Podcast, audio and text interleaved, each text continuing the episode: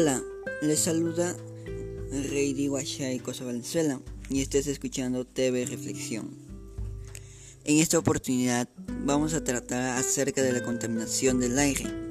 Conoceremos cómo nuestras acciones del día al día están bajando la calidad del aire y asimismo contaminando nuestro entorno en el cual vivimos.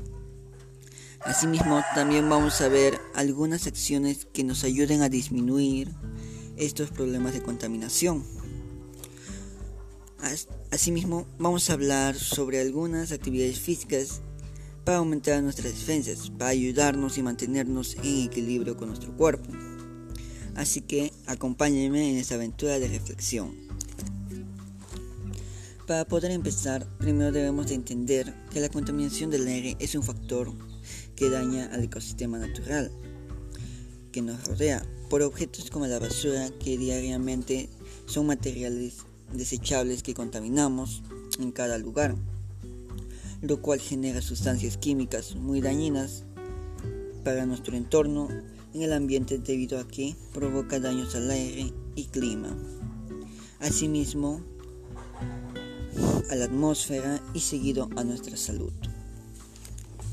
Lamentablemente estamos pasando por una situación muy difícil ya que debido a la falta del trabajo por esta pandemia de la enfermedad COVID-19 hemos generado mayor basura, cantidad dañina, ya que mayormente nos quedamos en casa y es en ahí donde participamos en esta contaminación.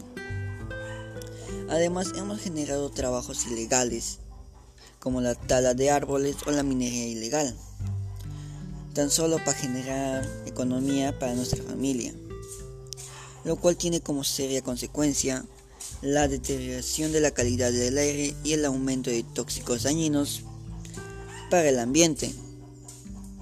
Asimismo, bruscos cambios, de cambios climáticos de temperatura que afectan a todos que nos afectan a todos nosotros, debido a que esto daña seriamente a nuestro entorno. Por ejemplo, si nosotros vivimos en un lugar soleado y caluroso, al momento de hacer el clima se cambie y se vuelva brusco, violento y frío, va a haber este, en esta etapa una nueva enfermedad nos puede dar, ya que no estamos acostumbrados al frío, sino más que todo al calor. Seguidamente también esto va a afectar al equilibrio del mundo, Asimismo, les voy a decir algunas causas que han ocasionado que la contaminación se aumente.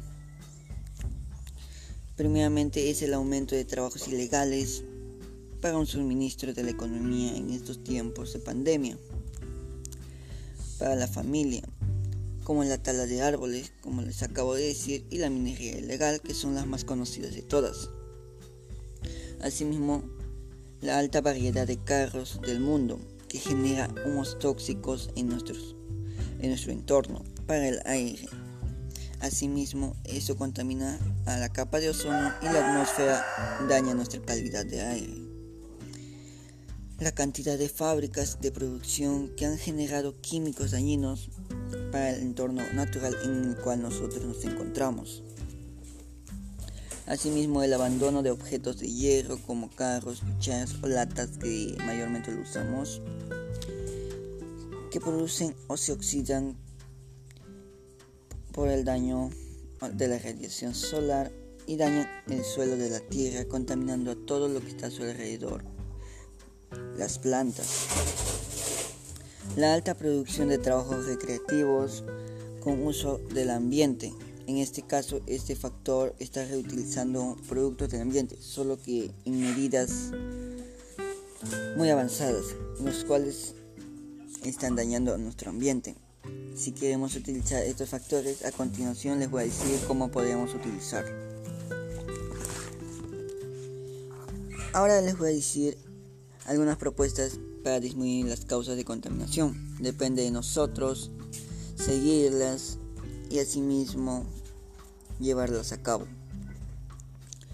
Primero podemos contrarrestar los efectos de la contaminación ambiental partir de prácticas cotidianas de actividad física, en este caso para mantener nuestro cuerpo en un buen estado y equilibrio, una defensa buena para dar lucha a estas causas, los cuales generan efectos de la contaminación ambiental. Asimismo, otra sería contrarrestar los efectos de la contaminación ambiental empleando materiales amigables con el ambiente para promover que los rayos ultravioleta y otros factores de la consecuencia de la contaminación ambiental que son ocasionadas no nos dañen a nosotros, para así no sufrir daños secundarios, ya sea en la piel o en otras partes, y promover el cuidado de la salud y el medio ambiente.